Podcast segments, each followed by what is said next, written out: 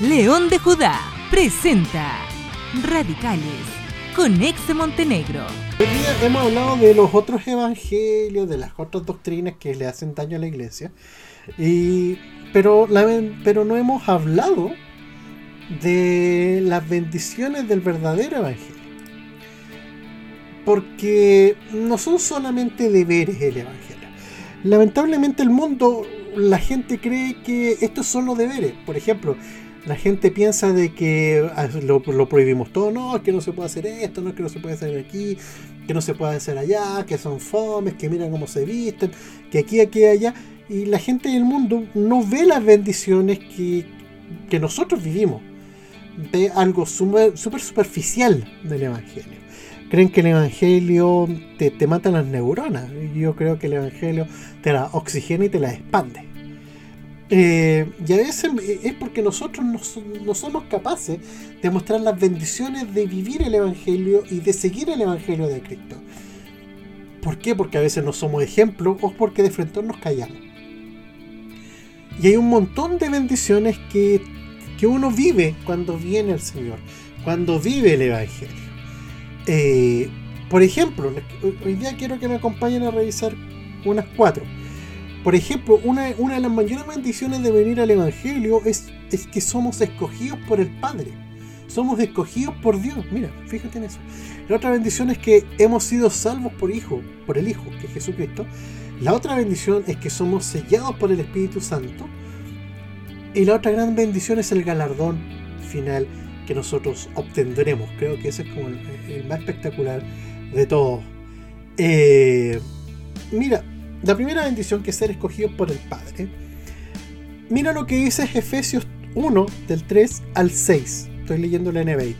Dice, alabado sea Dios, Padre de nuestro Señor Jesucristo, que nos ha bendecido en las regiones celestiales con toda bendición espiritual en Cristo. Dios nos escogió en Él antes de la creación del mundo para que seamos santos y sin manchas delante de Él en amor nos predestinó para ser adoptados como hijos suyos por medio de Jesucristo según el buen propósito de su voluntad, para alabanza de su gloriosa gracia que nos concedió en su amado. Aquí hablamos de tres cosas también. Hablamos primero de una ciudadanía del reino, porque hablamos de la eternidad y hablamos de, de la predestinación de ser hijos de Dios por medio de Jesucristo. Cuando si nosotros analizamos bien este pasaje, nos vamos, a nos vamos a dar cuenta de que estamos destinados desde la eternidad para vivir en el reino. mira lo que dice eh, Colosenses 2 del 9 del, de Colosenses 2 9 al 15. Estoy o ahora voy a ocupar la NTV. Pues en Cristo habita toda la plenitud de Dios en un cuerpo humano de modo que ustedes también están completos mediante la unión con Cristo, quien es la cabeza de todo gobernante y toda autoridad. Cuando ustedes llegaron a Cristo fueron circuncidados, pero no mediante un procedimiento corporal. Cristo llevó a cabo una circuncisión espiritual, es decir, les quitó la naturaleza pecaminosa, pues ustedes fueron sepultados con Cristo cuando se bautizaron y con él también fueron resucitados para vivir una vida nueva, debido a que confiaron en el gran poder de Dios, quien levantó a Cristo de los muertos. Ustedes estaban muertos a causa de sus pecados y porque aún no les habían quitado la naturaleza pecaminosa. Entonces Dios les dio vida con Cristo al perdonar todos nuestros pecados. Él anuló el acta con los cargos que había en contra de nosotros y la eliminó clavándola en la cruz. De esa manera desarmó a los gobernantes y a las autoridades espirituales, los avergonzó públicamente con su victoria sobre ellos en la cruz. Cuando nosotros venimos al reino entramos a una dimensión de eternidad. ¿Por qué? Porque cuando nosotros venimos al cuando nosotros entendemos que Jesús murió en la cruz, entendemos que Él obtuvo una victoria sobre el pecado. Y entramos a lo eterno por medio de Cristo. Esta circuncisión espiritual que Pablo habla a los colosenses habla de esta separación con el mundo. La circuncisión por la cual eh, que se hacían los judíos y que todavía se siguen haciendo es para diferenciarse físicamente de los demás pueblos.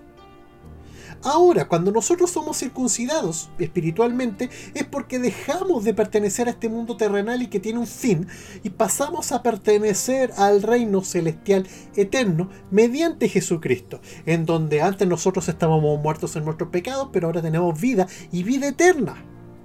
Todos los gobernantes del mundo que nos querían ver muertos, que se querían reír de nosotros, ahora, a través de la cruz de Cristo, ya no tienen poder sobre nosotros. Nuestra, nuestra naturaleza pecaminosa ya no existe. Ya no tenemos ninguna deuda de pecado que pagar, sino que al revés. Todas las potestades ya fueron vencidas, por consiguiente, el pecado no debiera tener sobre nosotros jurisdicción, salvo que nosotros mismos se la demos. Es ahí donde nosotros somos convertidos en seres muertos a seres vivos espiritualmente hablando y podemos habitar y tener parte de esta eternidad y convertirnos en qué? En ciudadanos del reino, como lo dice Filipenses 3 del 20 al 21. En cambio nosotros somos ciudadanos del cielo, de donde anhelamos recibir al Salvador, el Señor Jesucristo.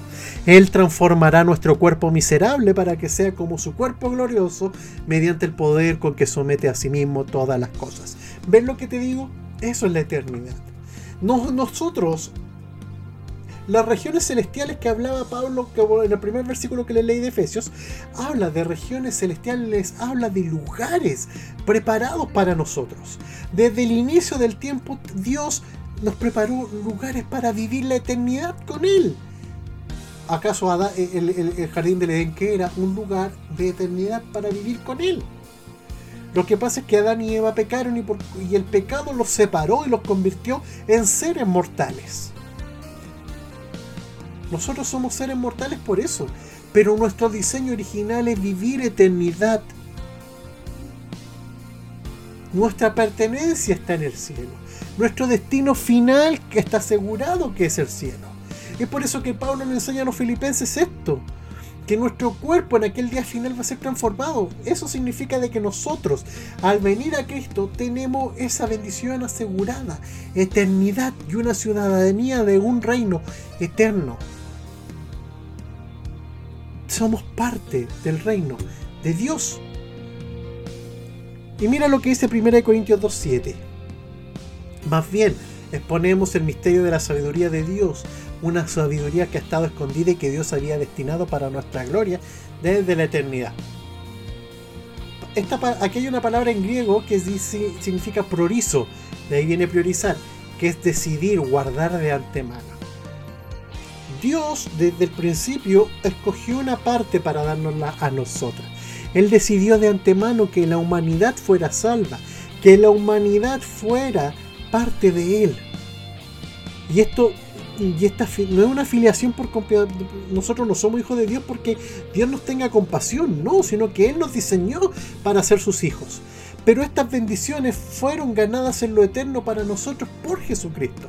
¿Por qué? Porque por medio de Jesucristo hemos accedido a lo eterno. Ahora bien, Jesucristo nos, nos, nos permitió acceder a esta dimensión de eternidad a esta ciudadanía del reino que estaba predestinada a nosotros, para nosotros desde hace mucho, mucho tiempo. Y mira lo otro que dice, mira lo otro. Esto no, esta es la otra bendición que te quiero comentar. Somos salvos por el Hijo de Dios. Somos salvos por Él. Mira lo que dice Efesios 1 del 7 al 12.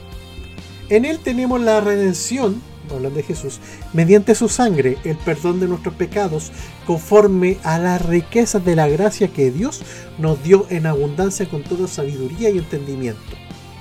Él nos hizo conocer el misterio de su voluntad conforme al buen propósito que de antemano estableció en Cristo, para llevarlo a cabo cuando se cumpliera el tiempo, esto es, reunir en Él todas las cosas, tanto las del cielo como las de la tierra en Cristo también fuimos hechos herederos, pues fuimos predestinados según el plan de aquel que hace todas las cosas conforme al designio de su voluntad, a fin de que nosotros, que ya hemos puesto nuestra esperanza en Cristo, seamos para alabanza de su gloria. Mira, aquí hablamos de tres temas, de redención, de un propósito de la venida de Cristo y de que nos convertimos en coherederos de Cristo. Dices, pero ¿cómo? Fíjate. Cuando, a ver, ¿cómo mira lo que, a ver, ¿cómo te lo explico? Con Gálatas 4:47, mira lo que dice. Pero cuando vino la plenitud del tiempo, Dios envió a su Hijo nacido de mujer, nacido bajo la ley, para que redimiese a los que estaban bajo la ley, a fin de que recibiésemos la adopción de hijos. Y por cuanto sois hijos, Dios envió a vuestros corazones el espíritu de su Hijo, el cual clama Abba Padre. Así que ya no eres esclavo, sino hijo, y si hijo, también heredero de Dios por medio de Cristo. En nosotros, los gentiles, existía una ley. Esa ley hablaba de, de, muerte. Esa ley decía de que la paga del pecado es muerte. Como estábamos separados de Dios por el pecado, no podíamos acceder a la vida eterna, sino que íbamos a ser sujetos de juicio y de muerte. Esa ley vino a ser destruida cuando Jesús muere en la cruz del Calvario cargando todos los pecados del mundo y resucitando al tercer día. La muerte y el pecado no pudieron contra Él. Por consiguiente, Él, a través de Él, nos permite ser adoptados y nos permite ser redimidos. Somos sacados de la ley, de esta ley que nos mataba y que nos separaba de Dios. Y eso nos permitió convertirnos en hijos de Dios, en ser adoptados como sus hijos, en ser adoptados y que podamos decirle papito, podemos, ya no somos gente ajena, somos hijos. Y ya no somos esclavos, ¿por qué? Porque ya no le servimos al pecado, le servimos a Dios. Si tú le sigues sirviendo al pecado, hay algo, hay, hoy día te puedes arrepentir y volver a servirle al Señor. Pero de verdad, somos redimidos. Redimidos tiene que significa de que yo pago la deuda y me hago responsable de ti. Por intermedio de Jesucristo con su sangre, pagó ese derecho de decir, yo te libero de tu deuda, yo la pago y yo me hago cargo de ti. Y eso es lo que no le contamos a la gente. Y el propósito de la venida de Cristo fue eso. Mira lo que dice Mateo 1.21. Y dará a luz un hijo y le pondrás por nombre Jesús porque él salvará a su pueblo de sus pecados. A eso vino, a salvarnos de nuestros pecados, a quitárnoslos de encima y a pagar todas nuestras deudas de muerte. A reunirnos con el Padre, a hacernos uno con Él y hacernos que, como dice Romanos 8, 16, 17, el Espíritu mismo les asegura a nuestro espíritu que somos hijos de Dios. Y si somos hijos, somos herederos, herederos de Dios y coherederos con Cristo, pues si ahora sufrimos con Él, también tendremos con Él parte de su gloria. O sea, Él vino junto con adoptarnos, nos hizo hijos de Dios y por consiguiente también nos hizo coherederos. O sea, todo lo que Jesús ganó, también lo vamos a poder disfrutar nosotros cuando estemos allá arriba. Él pagó el precio. Pero ¿cuál es el precio que nosotros también tenemos que pagar? Es despreciar al mundo para poder obtener ese galardón precioso. Vamos a heredar lo mismo que Jesús. Eso es lo que nosotros lamentablemente no hemos podido explicarle al mundo. Al mundo le, hablamos de condenación, que si bien va a pasar, pero a la gente afuera no quiere seguir escuchando más condenación. Lo que quiere entender es que si ellos vienen a Cristo, todos sus pecados se van a ir. No van a contar para Dios. Porque a eso vino Jesús, a restaurarles la vida. Y a ser los herederos de todo lo que Jesús ganó. Todo lo que Jesús ganó también está para ti y está para mí en la eternidad. Otra bendición es que somos sellados por el Espíritu Santo. No con ese sello de que te va a volver a hablar en lengua. No, no, no. Tiene algo que ver mucho más allá. Mira lo que dice Efesios 1, del 13 al 14. En él también ustedes, cuando oyeron el mensaje de la verdad, el Evangelio que les trajo la salvación y lo creyeron, fueron marcados con el sello que es el Espíritu Santo prometido. Este garantiza nuestra herencia hasta que llegue la redención final del pueblo adquirido por Dios para alabanza de su gloria. O sea, el Evangelio de salvación hace de que el Espíritu Santo garantice nuestra herencia hasta el día en que Jesús vuelva por su pueblo adquirido con sangre en la cruz. En algunas Biblias eh, de Reina Valera habla de las arras. Arras, esta expresión habla del acto del Espíritu Santo con el que hace una promesa dada y dada como certeza al creyente de una vida eterna en Cristo que él debe eh, que él debe aceptar por medio de la fe. El sello del Espíritu Santo es ese, no es que tú te pongas a girar como loco, a hablar en lengua, no, no, tiene que ver más allá con eso. El sello del Espíritu Santo es el que te garantiza que eres hijo, el que te dice que eres heredero de todo lo que Dios ha preparado de la eternidad para ti, a la cual puedes acceder por intermedio del sacrificio de Jesús. Eso es lo que a veces no somos capaces de explicarle a la gente. Romanos 1.16 habla del Evangelio de salvación. A la verdad no me avergüenzo del Evangelio porque es poder de Dios para la salvación de todos los que creen, de los judíos primeramente, pero también de los gentiles. Al ser salvos somos testigos del poder de Dios. El poder de Dios se sigue manifestando a través del Espíritu Santo.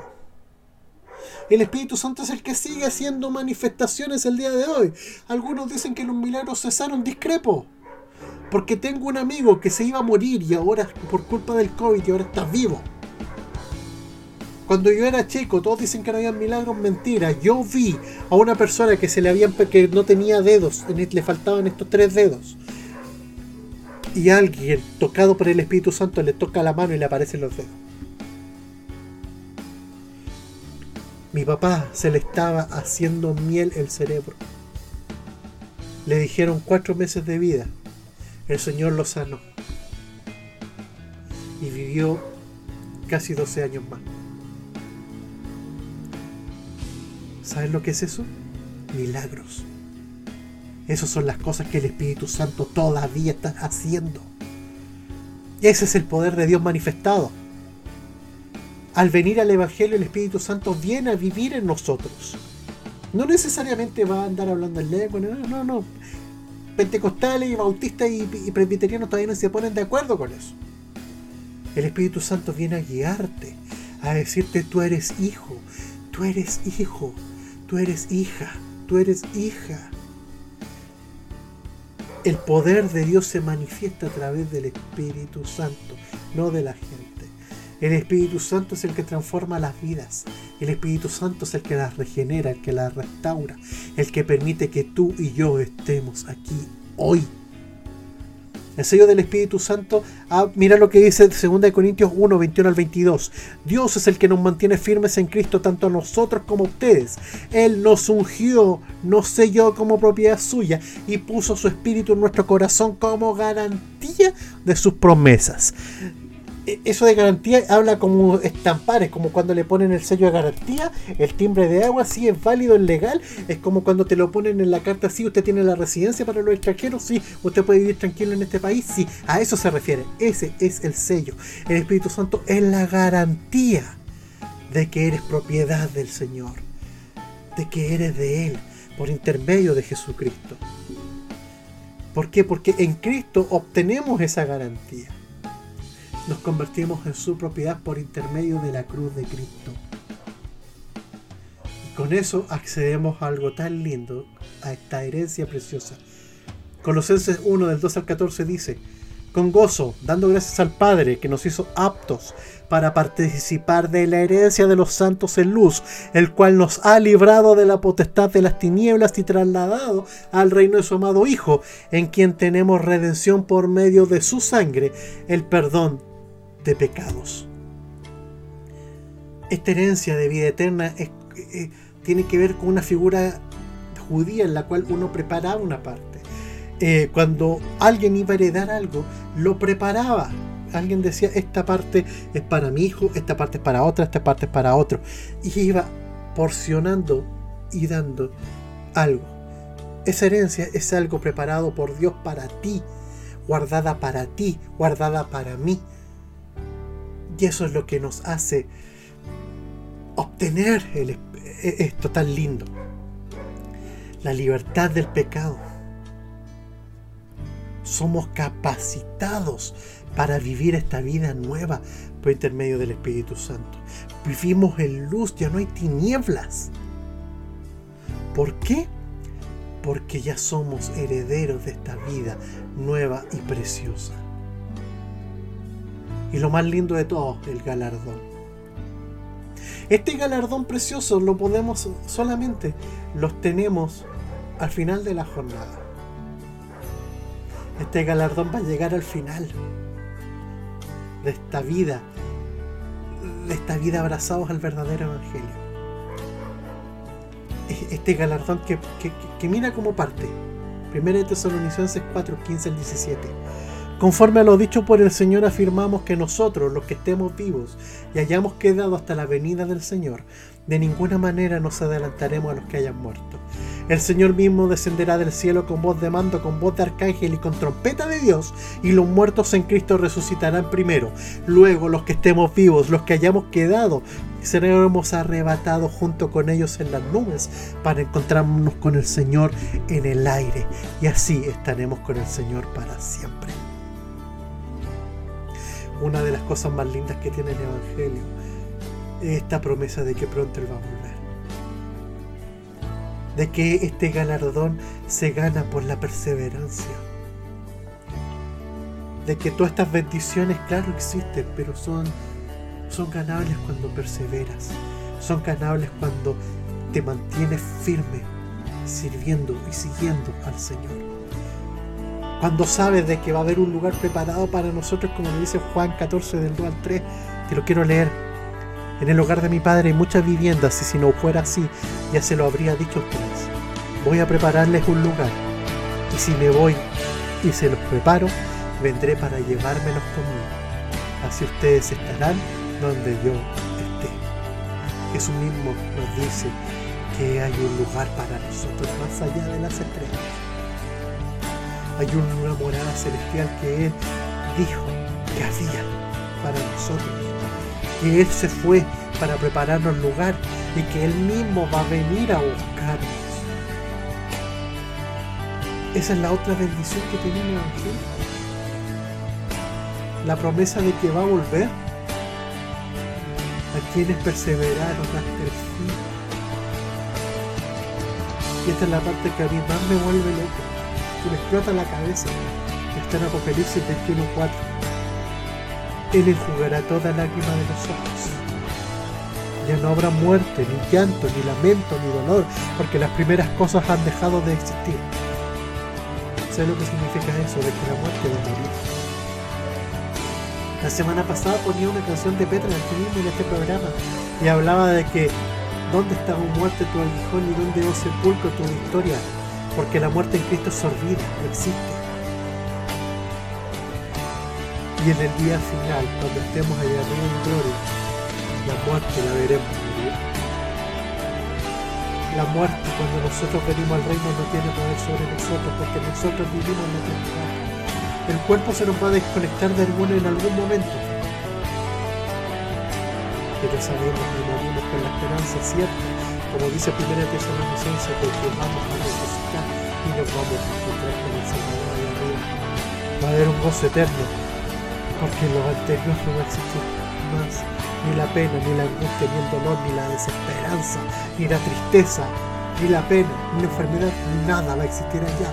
Solamente Él contigo y conmigo. Y si somos hijos, somos herederos, herederos de Dios y coherederos con Cristo, pues ahora si sufrimos con Él, también tendremos parte en su gloria. Se lo leí antes, Romanos 8, 17. Viviremos eternamente con la gloria de Dios. Y ya no habrá noche, no necesitarán luz ni lámpara ni de sol, porque el Señor Dios los alumbrará y reinarán por los siglos de los siglos, dice Apocalipsis 22.5. El gozo de vivir con Cristo para siempre. Una perpetuidad con Él, todas las promesas cumplidas. No sé, pero a mí me explota la cabeza. A mí me explota la cabeza saber de que va a llegar un día en que el cielo se va a abrir. de que el mar va a empezar a botar todos los muertos, de que las tumbas se van a empezar a abrir y en el cielo va a aparecer mi Señor. Y que ahí todos los que estemos acá, nuestro cuerpo se va a transformar y vamos a empezar a ascender. Y nos iremos con Él. El Evangelio tenemos que predicarlo así, queridos y queridas. No como una condena del mundo. El mundo suficiente condena ya tiene y Él sabe su condena. Nosotros tenemos que hablarle al mundo de que Él escogió a todo el mundo desde antes de la fundación del mundo para ser salvados por intermedio de Jesús. De que Jesús vino, siendo Dios, se hizo hombre, para clavarse voluntariamente en una cruz. Sin tener culpa, sin tener pecado, cargó los tuyos y los míos. Se dejó tratar como cualquier cosa, porque él sabía que iba a vencer de ese modo y venció. Resucitó el tercer día y la muerte ya no tuvo más poder ni sobre él ni sobre nadie que lo siguiera. Después ascendió al cielo, diciendo que asimismo como él se iba, él volvía, y que iba a mandar al Espíritu Santo para garantizarnos de que éramos hijos de él, y que viviríamos una eternidad con él y que nos iba a ayudar y que nos iba a consolar y que nos iba a enseñar y que nos iba a cuidar mientras Él volviera. Todas las señales ya se parecen cumplidas. Soy un convencido de que falta poco. Y nos vamos a dar cuenta de que cuando veamos a Jesús, todo esto va a haber valido la pena que todo esto que sufrimos, que toda esta enfermedad que nos tiene encerrados, va a ser un chiste cuando estemos ahí arriba. Cuando la pena por separarnos de tanta gente se transforme en alegría. Porque Él va a estar ahí para abrazarnos. Y para que nos reencontremos con todos los que murieron en Cristo. Así va a ser. Así va a ser. ¿Sabes qué? Disculpa que me emocione. Pero es que yo me imagino eso. De verdad. Y me vuelve loco. Me vuelve loco. Me vuelve loco. Papá. Quiero orar. Papá, gracias. Gracias por las bendiciones que tiene tu, Evangelio. Gracias Señor por todo lo lindo que tiene.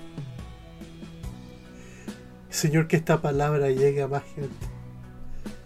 Que no se quede aquí en estas cuatro paredes digitales y virtuales.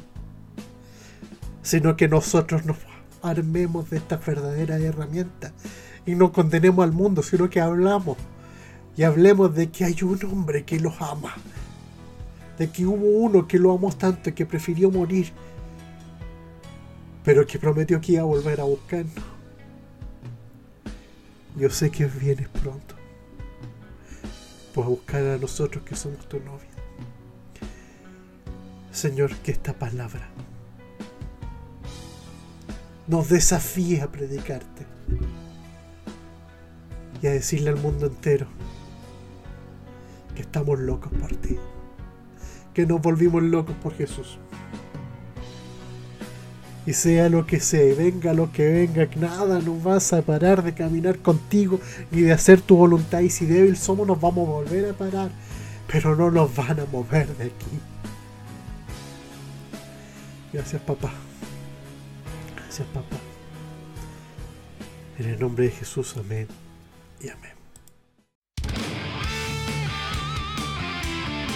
León de Judá presentó Radicales con Ex Montenegro. Síguenos en Facebook, Instagram y YouTube como León de Judá CL.